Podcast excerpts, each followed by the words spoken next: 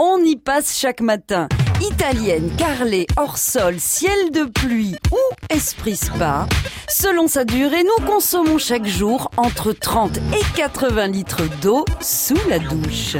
Moi, je passe en général 5 minutes sous la douche. J'essaie de faire le moins longtemps possible parce que sinon j'ai mes parents qui me crient dessus. Voilà, bon, c'est un peu classique, je pense.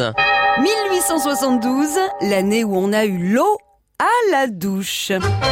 Aux douches municipales, dès que s'ouvrent les vannes, tout le monde prend l'air martial. À poil, à poil. Oh, oh, oh, qu'elle est froide Fin 19e en France, après la commune de Paris, les prisons sont surpeuplées et l'hygiène n'est pas vraiment une priorité. Par exemple, à la prison Bonne Nouvelle de Rouen, il n'existe que trois baignoires pour 900 détenus.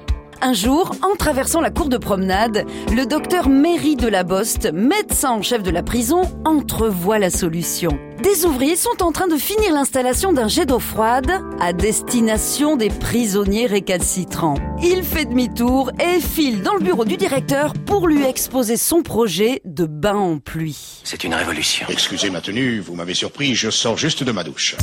Un mois plus tard, il fait installer dans une grande pièce un réservoir en hauteur, chauffé à la vapeur, relié à plusieurs pommeaux et obtient un système d'ablution tout à la fois révolutionnaire et économique.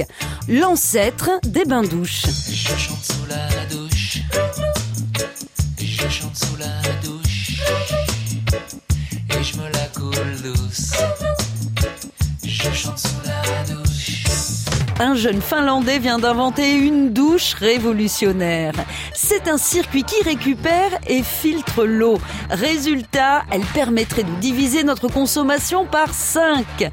Du coup, on va pouvoir y rester une plombe. En bref, cela coule les douches. On n'arrête pas le progrès. Excusez ma tenue, vous m'avez surpris, je sors juste de ma douche. À poil À retrouver sur francebleu.fr.